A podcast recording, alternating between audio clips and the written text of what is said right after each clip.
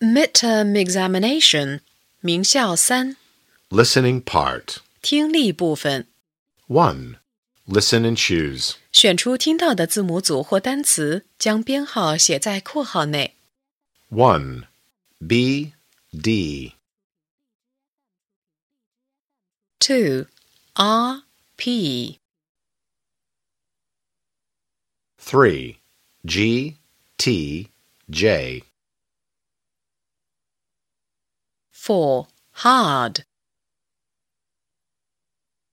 5. Boxes. Six, kite. 7. 8. Eight, swing. 9. Rabbit. Ten, car. 2. Listen and choose. 听录音，把听到的句子前的编号填入括号内。 1. I can see two butterflies. Two, Tom can't hear a bus. 3. I like writing. Four, they are hard. 5. Do you like skipping? No, I like skating. 6. Taste the cake. Is it sweet? Yes, it is.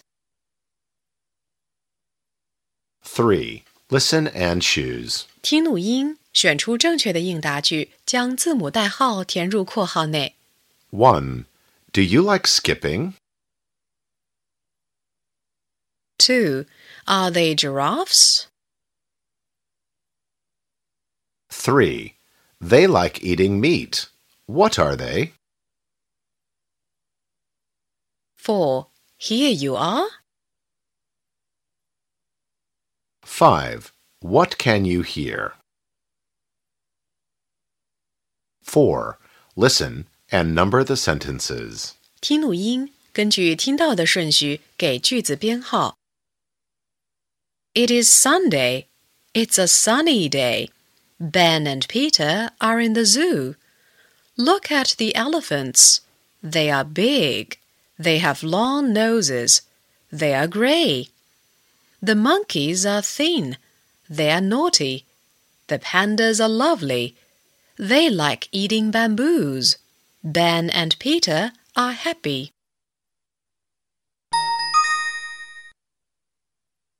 It is Sunday. It's a sunny day. Ben and Peter are in the zoo. Look at the elephants. They are big. They have long noses. They are grey. The monkeys are thin. They are naughty. The pandas are lovely. They like eating bamboos. Ben and Peter are happy.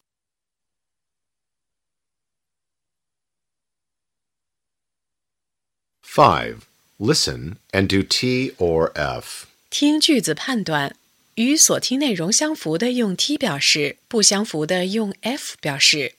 1. There are two butterflies in the picture. They are yellow and pink. They are on the flower. 2. This is a girl. Her name is Mary. Mary can fly a kite. 3. Kitty has a purple kite in her hands. 4. Kitty can't swim, but Sam can swim very well.